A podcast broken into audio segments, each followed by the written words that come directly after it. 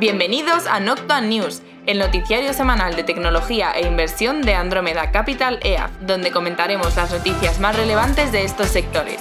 ¡Comenzamos!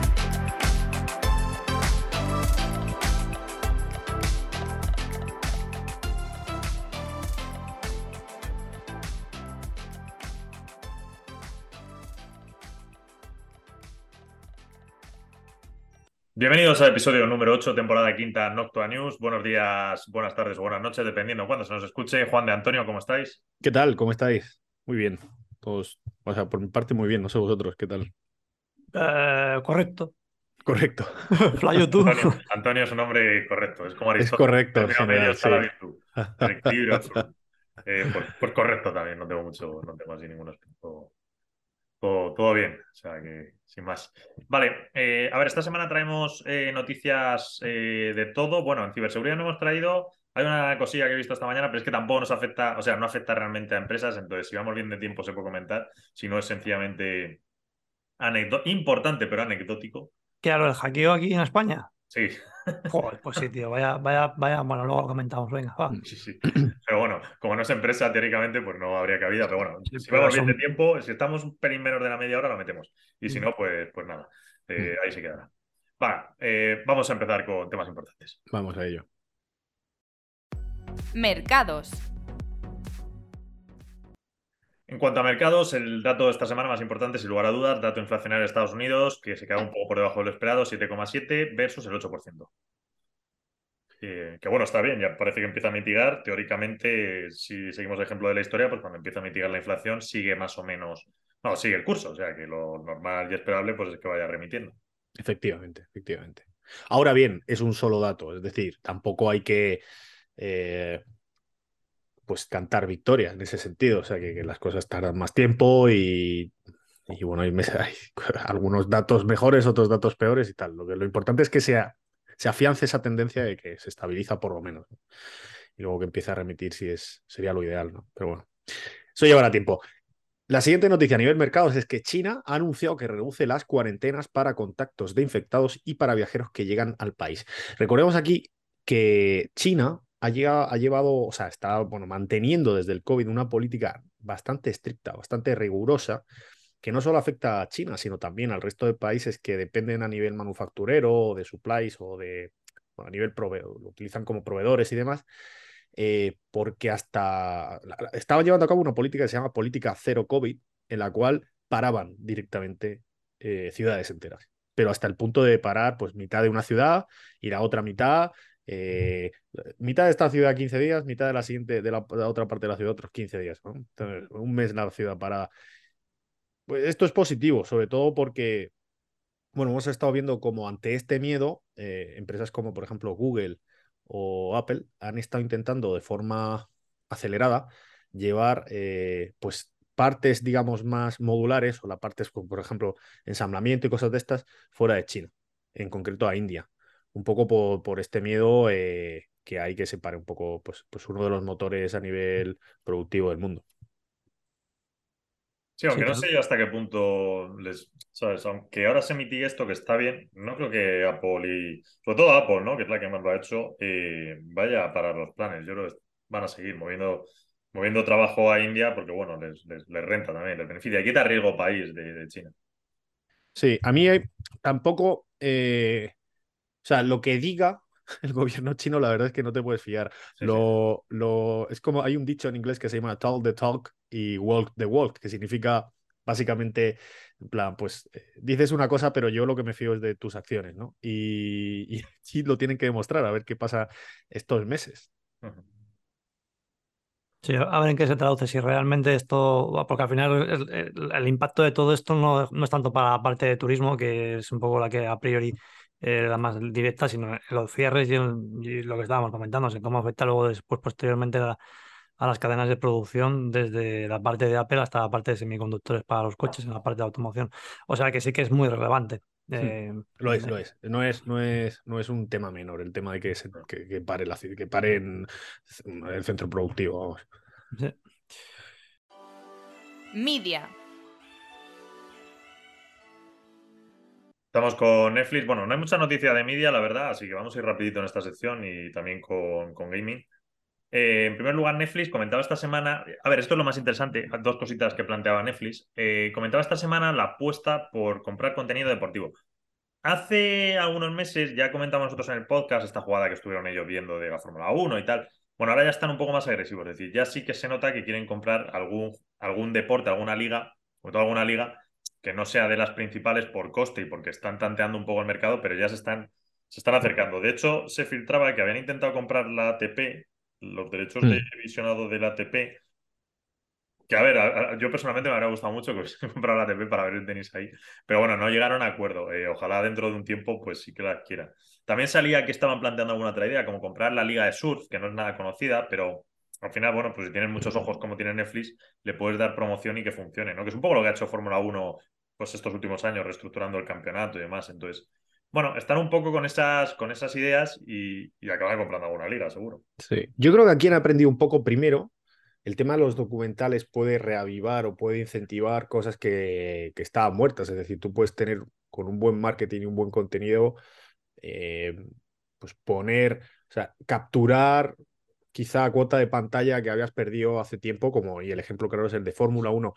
Curioso además porque, porque yo creo que han aprendido en este tema de, de los derechos y tal, porque la casuística de, los, de, la, de este tipo de eventos que, se, que, que lo ideal es retransmitirlos en vivo, ¿no? Que creo además la segunda, la segunda noticia es la, la has comentado ya, que es un poco por donde iban los tiros, ¿no? Bueno, pues lo comento y después os digo esto, ¿no? Que es que, es, eh, que además la había puesto Flavio antes. Que Netflix anunció que hará el primer evento en vivo en enero con Chris Rock.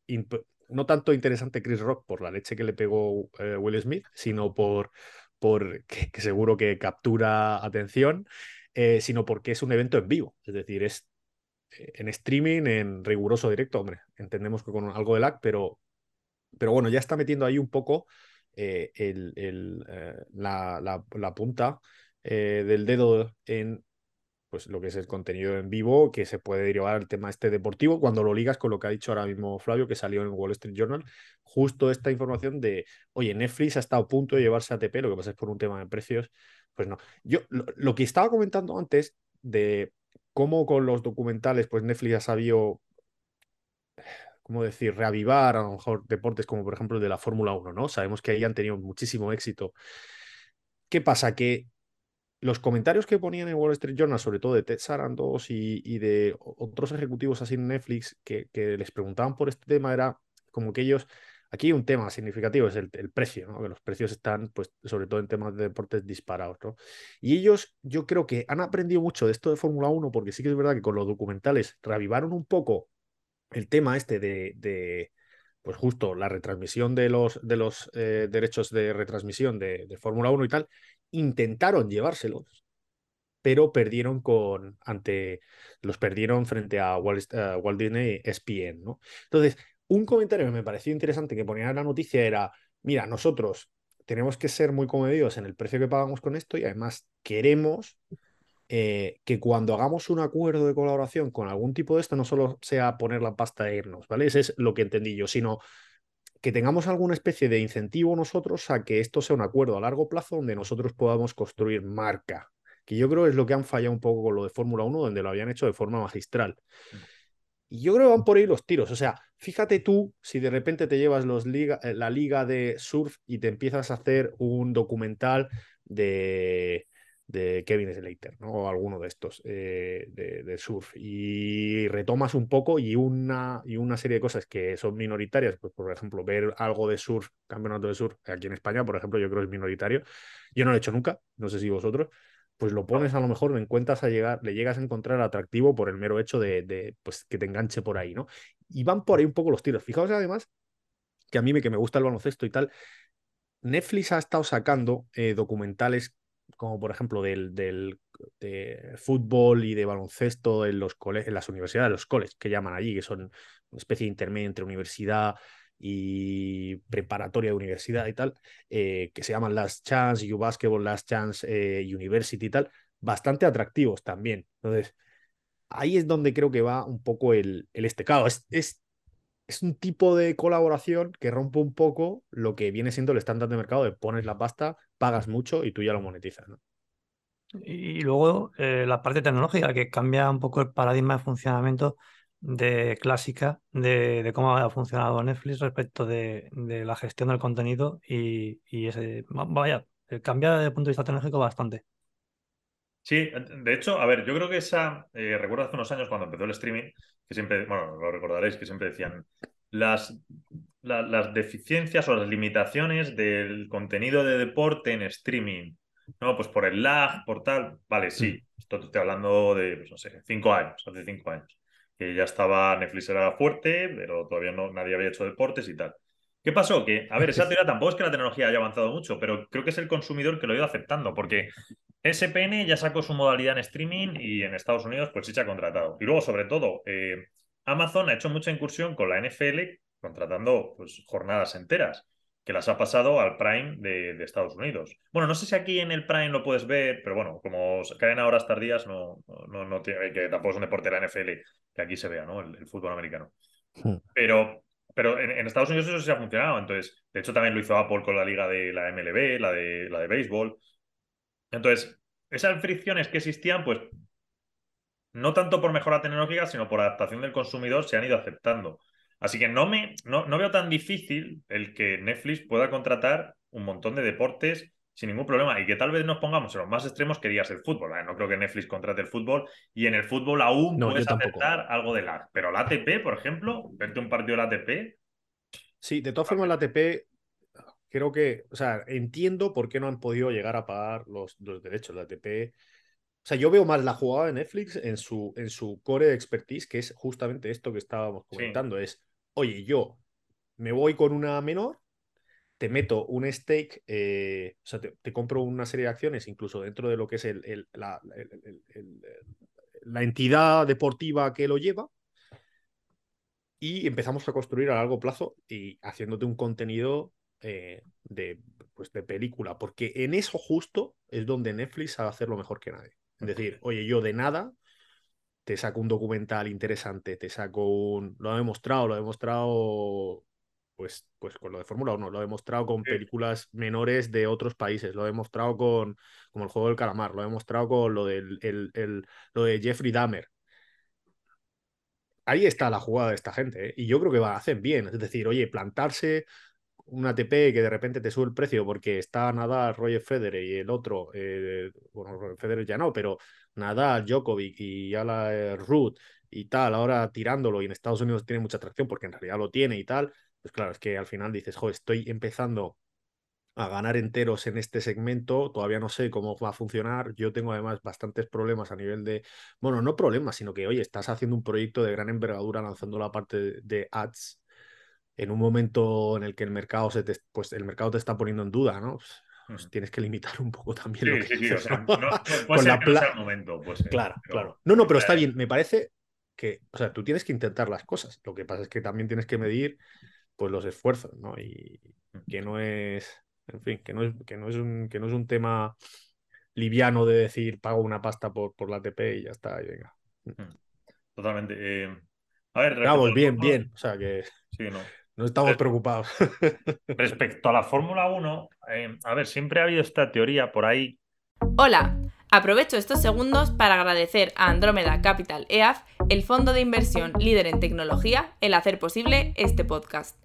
Andrómeda Capital EAF es un fondo de inversión que cuenta con la máxima valoración Morningstar, ha sido reconocido en medios de prestigio, invierte mayoritariamente en empresas tecnológicas en Estados Unidos, no tiene compromiso de permanencia y el importe mínimo para contratar es solo de 10 euros.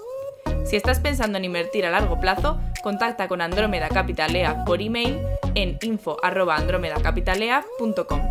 Andrómeda Capital EAF. Análisis de datos para la inversión inteligente que lo mismo alguna vez se acaba ejecutando porque al final la Fórmula 1 pertenece a Liberty Fórmula 1, que era uno de los conglomerados de Malone, que sigue mm. siendo de John Malone y tal, la relación es muy buena entre John Malone y Red Hastings.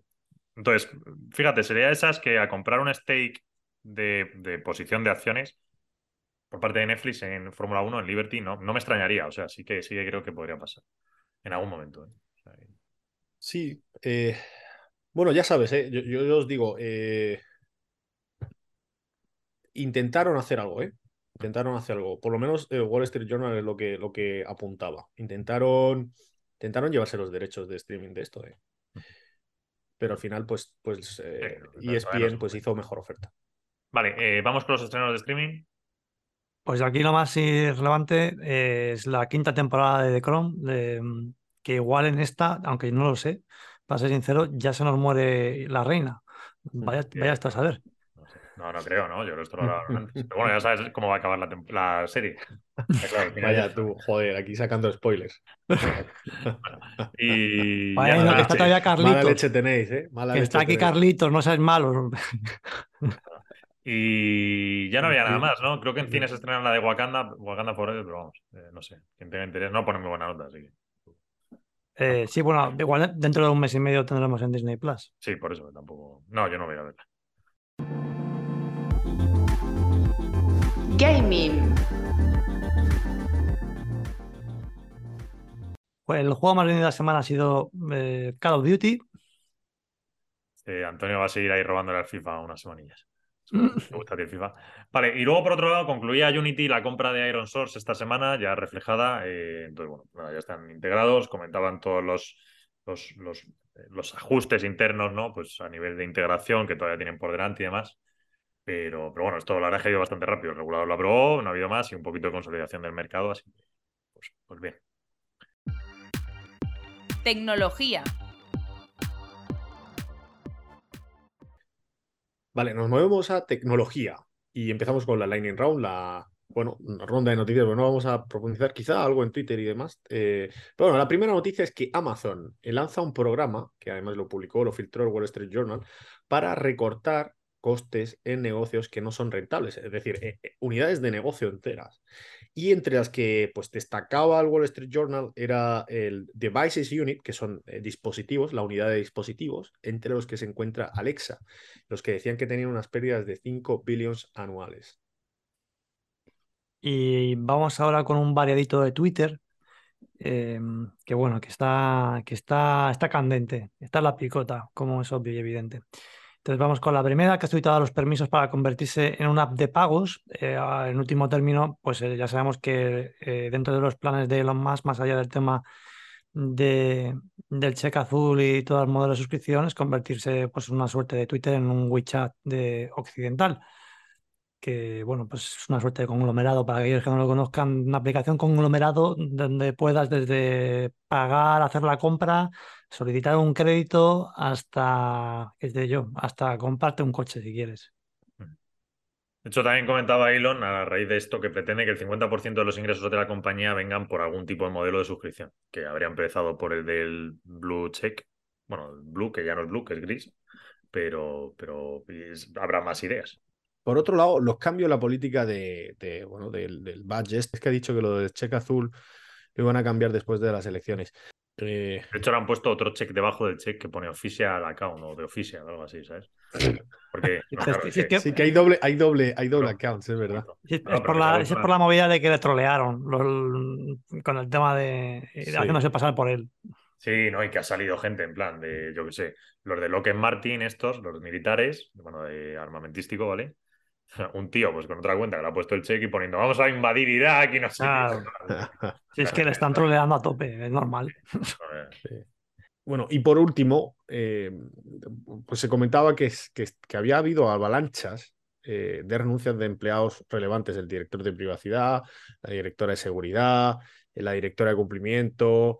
Bueno, o sea, están saliendo muchas personas de, de, de- de Twitter y decía Elon que, que si seguía saliendo gente, lo mismo tenían que declarar la bancarrota en Twitter. Claro, porque esto está asociado además a que ya no solamente se está marchando, porque toda esta gente que está marchando es, mm, vaya, eh, estructura muy importante dentro de la compañía de, de Twitter, sino que además, que ya lo comentamos la semana pasada, se están marchando clientes. O sea, hay clientes que nos, mm, clientes importantes que, que impactan en la cuenta de resultados de Twitter dentro de sus, de sus pequeños ingresos por la parte de publicidad.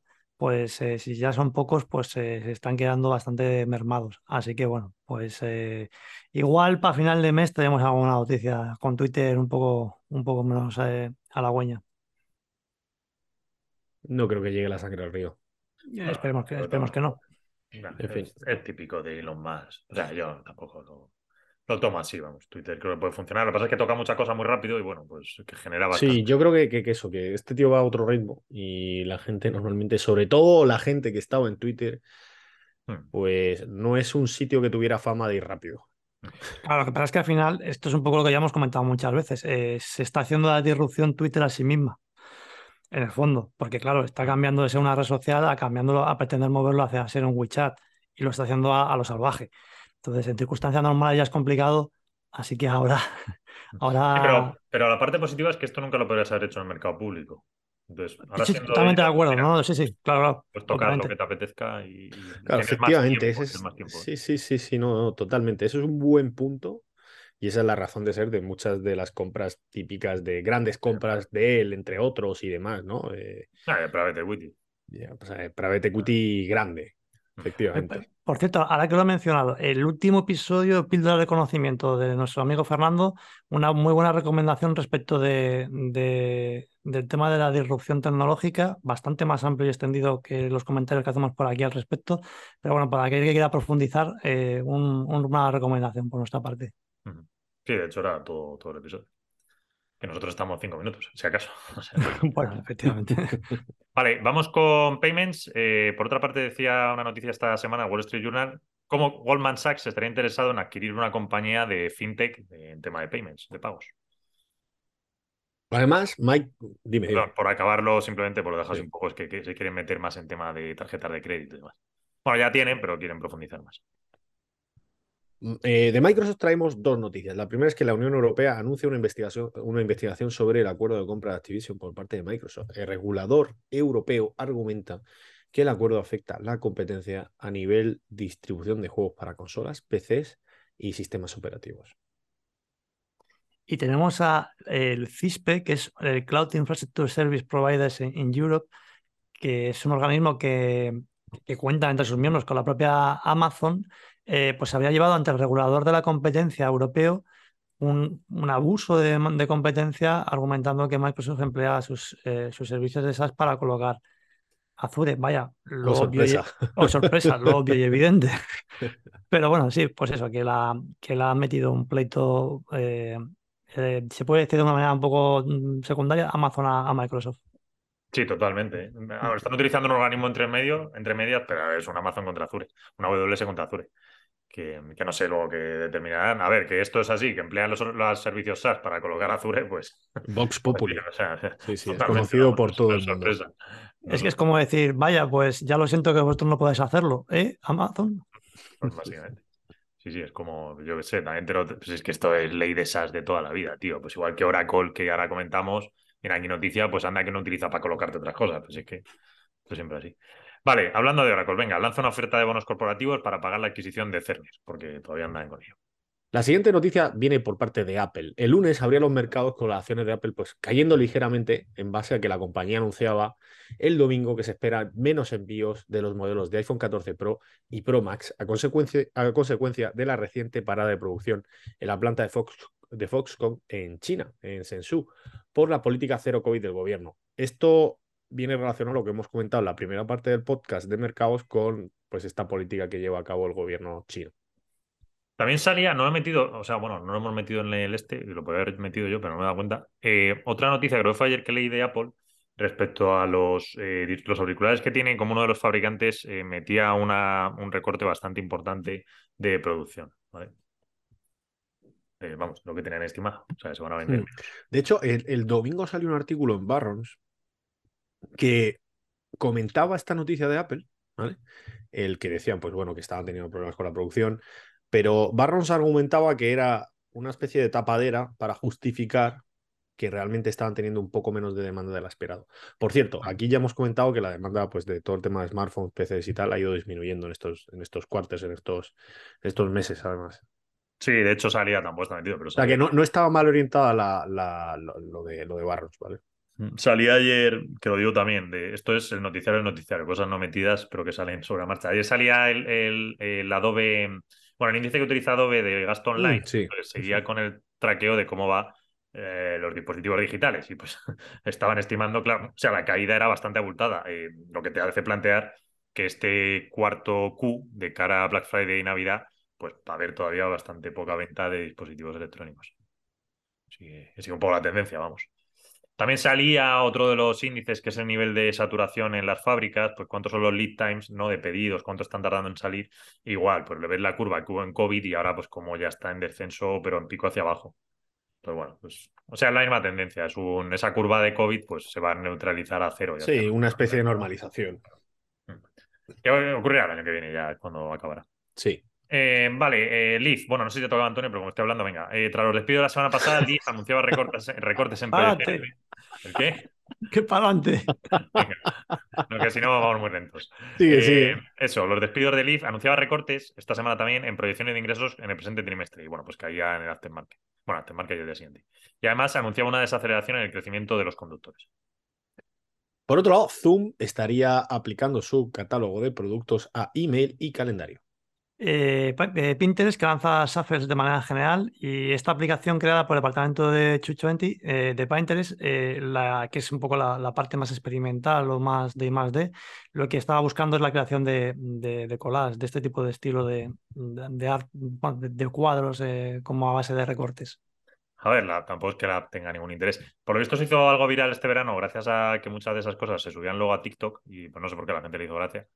Eh, pero bueno, fue una cosa del verano. De hecho, ahora veías los crecimientos y ya habían caído. Y este departamento del Chu20 es como el que tiene también Facebook, que se me ha ido ahora el nombre, pero bueno, que es lo de la parte de pues, pruebas experimentales, creación de apps, a ver qué cosas van saliendo por ahí. Eh, venga, cambiando de compañía, un poco más de esas. Eh, Octa eh, anunciaba nuevos productos, porque es que esta semana fue el Octane 2022, que es esta conferencia fuerte de Octa. Entonces, bueno, metieron bastantes cosas en, bueno, temas sobre todo en la parte de Workforce, ¿vale? Que es más la de. Porque Octa, para que no la conozca, que es un sistema de identidad, un software de identidad, tiene dos versiones. Una que es para los trabajadores y otra que es de cara a clientes, es decir, pues la típica app en la que tú entras como usuario, ¿vale? Entonces, ellos siempre han sido más fuertes en el lado de Workforce que la de trabajadores anunciaba por ahí varias cositas. Eh, anunciaba también eh, una, bueno, eh, aplicaciones de consumos, servicio de ayuda a la organización a optimizar registros, inicios de sesión, bueno, varios temas ahí. En tema de aplicaciones empresariales, compatibilidades con otras claves más antiguas, un reemplazo de contraseñas que hace que sea más rápido, facilidad de iniciar sesión, etcétera. Y también un, herramientas que permitan a los clientes proteger las transacciones más críticas con seguridad adicional y control de políticas. Eh, luego anunciaba un, elemento, a ver, no había nada súper disruptivo en todo lo que anunciaba Octa, era más una profundización en general de todos los productos que tienen, pero bueno, metían el Security Center, que aprovecha los conocimientos sobre amenazas de Octa para crear un panel único, de forma que los equipos de seguridad pues bueno, supervisen actividades sospechosas. Que es un poco más esta idea de, de, una especie de SOC desde la identidad, ¿no? Pues un SOC es un Security eh, Operation Center, creo que era lo que significaba las siglas, pero vamos, como tu centro de seguridad, es decir, normalmente los paneles de visualización que tienes y que tú te los montas a hoc como a ti te apetece. Pues bueno, esto lo montaba o lo, sacaba Octa en el sentido de que te diese más visualización de cara a identidades. Entonces, a ver, a nivel general, pues bueno, un poco profundización de lo que tienen, eh, nada súper tal, eh, pero sí que te sigue mostrando que a nivel de liderazgo en el segmento, pues bueno, están algo por delante del resto de los competidores. Sí, siguen siendo los líderes indiscutibles. Hay, un trabajo por ahí que nosotros estamos viendo porque estamos tratando mucho con, ellos y otras compañías y tal, y es el esfuerzo que han hecho de replatforming por detrás del Octa Identity Engine, que yo creo que es lo que le va a ser el combustible de crecimiento a futuro eh, de esta gente, ¿no? Pero es algo que está entre bambalinas, es decir, esto tampoco lo pueden sacar. Pero bueno, ha sido protagonista. Yo creo que los últimos octanes se centraron más en eso. En fin, bueno, pasamos a despidos. ¡Yuhu! En primer lugar tenemos Meta, que a principio de semana eh, filtró la posibilidad pues, de un despido a gran escala dentro de la compañía eh, que a los pocos días pues, se ha hecho efectivo. En total despiden a 11.000 empleados o el 13% de la plantilla. Ojo, además extiende la congelación de contratación previamente anunciada hasta finales de marzo del próximo año. Y en segundo lugar, va a reducir el gasto en infraestructura en los data centers. Además, eh, pretende, bueno, dice que las pérdidas operativas de su unidad de metaverso, Reality Labs, crecerán significativamente en 2023. Todo guay. Y siguiendo con Salesforce, que confirma una ronda de despidos esta semana que afectará entre 2.000 y 2.500 empleados, de los que por ahora se han confirmado unos 1.000. Y en el resto de compañías, pues bueno, tampoco hay grandes cosas. Está en Coinbase, que despide a 60 personas. Joule, Es esta que, bueno, como tema de tabaco, creo que era esta, ¿no? Eh, no estoy muy metido. Sí, sí, sí. Es, es era Despide al 30% de la plantilla. Redfin, que es la de inmobiliaria, despide al 13%. Y luego no hay mucho más. Bueno, Cameo por aquí, que despide 80 personas, pero bueno, esto tampoco es muy serio. Y ya está. La verdad es que las otras no las conozco. Eh, así que, pero bueno, esa es un poco de las más, de lo más, lo más relevante. Y vamos a movilidad. Movilidad.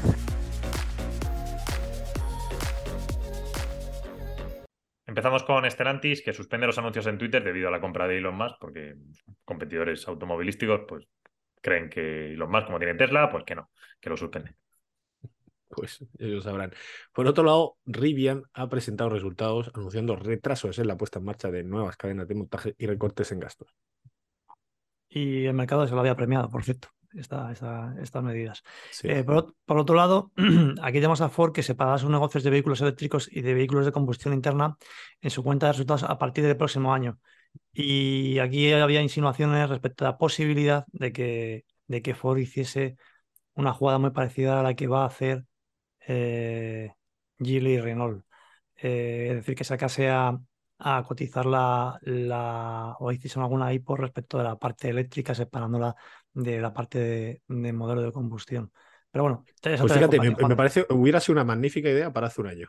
Eso es, un poco, un poco tarde, pero bueno. hubiera levantado muchísimo capital, ¿eh? Bueno, por otro lado, alianza entre Geely y Renault dentro de la reestructuración radical de Renault que lleva meses preparando, en la que se separaría su negocio de vehículos eléctricos bajo una nueva marca que se llamará Ampere, con vistas a una IPO en la segunda mitad del año. Eh, Ampere, que por cierto es como los, los chips de ARM, sí, de exactamente. efectivamente. Eh, aquí, por otro lado, ¿quién más estaba pensando justo entre esto? Hay otros que tienen nombre igual. Ah, no sé quién era. Otras de estas compañías que siempre que me cruzo digo, "Nah, podían poner nombres distintos, pero no, ponen lo mismo. Pero bueno, y bueno, Hombre, podía llamarle eh, como lo de Nicola y Tesla, que menos mal que no tenga más apellidos conocidos, que si no. totalmente, totalmente. Sí, que bueno, solo- pues nada, que están ahí con eso de a ver si hacen una IPO el año que viene. Y por otro lado, bueno, dicen que estarían eh, creando una nueva empresa de motores de combustión interna en asociación con, el inversor automovilístico chino Geely, matriz de Volvo Cars eh, Polestar en Europa, al 50%. A esta estrategia faltaría por determinar hasta qué punto invertiría y contribuiría, contribuiría Nissan. Sí, esos son movimientos importantes y potentes dentro de- del sector automovilístico en Europa. Mm. Eh, porque al final la separación de la parte. Es un poco como el, el playbook que ha seguido salvando las distancias IBM respecto de, de, ese- de. O sea, separando la parte un poco más legacy de la parte SaaS. Y pues esto sea un poco la misma idea. Vamos a ver si consigo que la parte eléctrica, que es la que se, realmente va a tener más futuro, eh, aunque es posible que me vaya a dar pérdidas, pues se me alimente a partir de la parte de, mot- de, de motor de combustión que se va a ver más penalizada por toda la parte de marco legal a nivel europeo. Pero bueno, a ver dónde va a estar a priori y hoy por hoy eh, todos mis ingresos. Eh, bueno, a- y sobre todo lo relevante es la entrada de China en Europa a nivel de fabricación. Eh, ya estaba con Volvo y con Polestar, pero esto es un golpe en la mesa importante. Y por último, precisamente Volvo Cars, que desvela el, nuevo modelo X90, su nuevo subeléctrico de siete plazas, eh, realizado en, Estados Unidos, y que como una gran novedad respecto del mercado va a equipar, va a equipar un, un LiDAR, un- con la idea de reducir los accidentes y facilitar eh, la conducción autónoma. Este es el sistema que, que precisamente Tesla había desechado y, y que apostando única y exclusivamente por, por las cámaras eh, como contraposición completamente antagónica. Así que aquí tenemos un, un operador eh, montando LiDAR mientras que, que Tesla lo quita. Así que veremos, veremos Sí. qué es lo que acaba.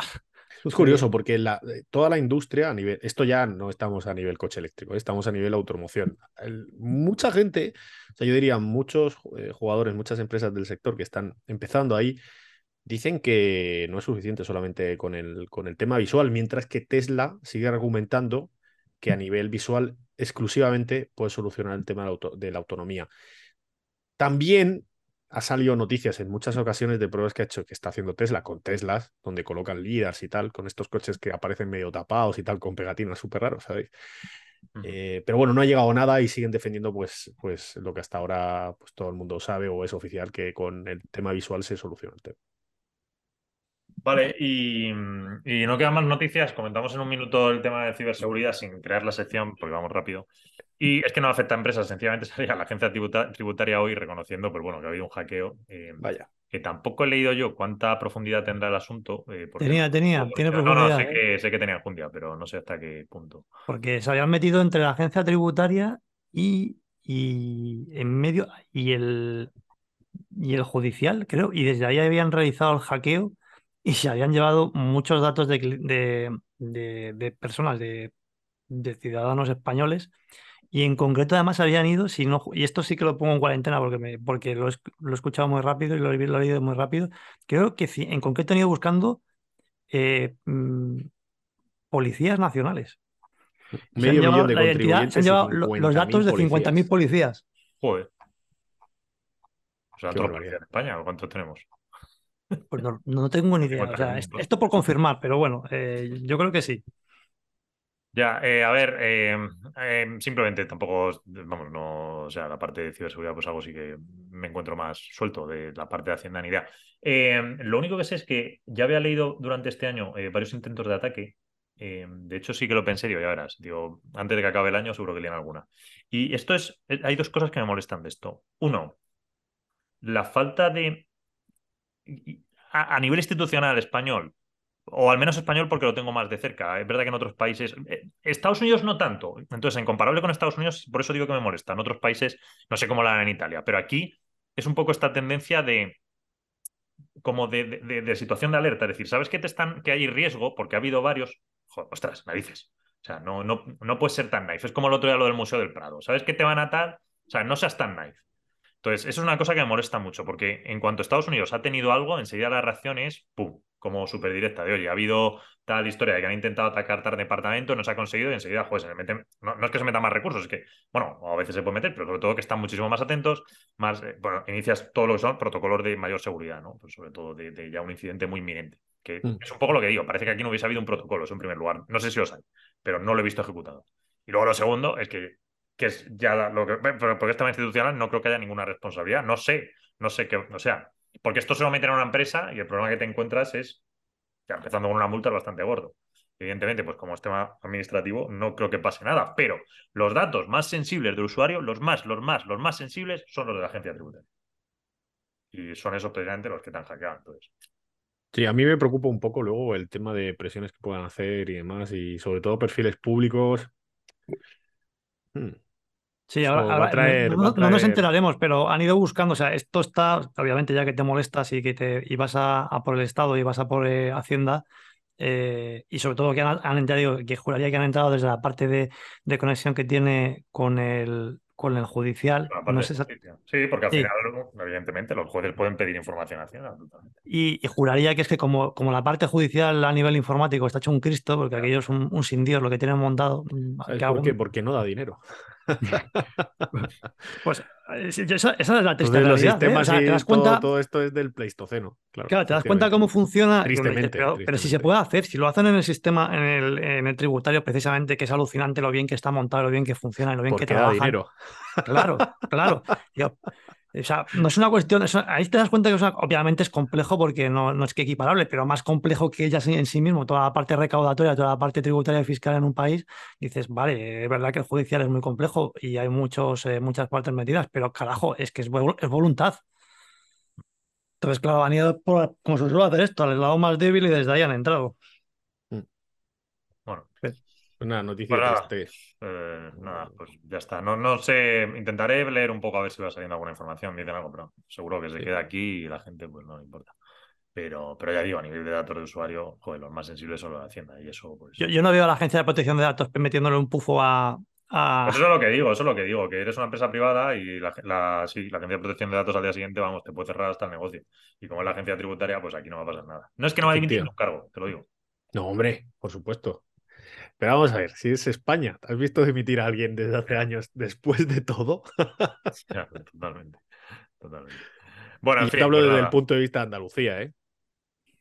Sí, sí. Y bueno, no me voy a meter más porque, Vale, pues nada, volveremos la semana que porque viene. no, no ha lugar. Bueno. Eh, un fuerte abrazo a todos. Hasta luego. Dale, chao. Adiós.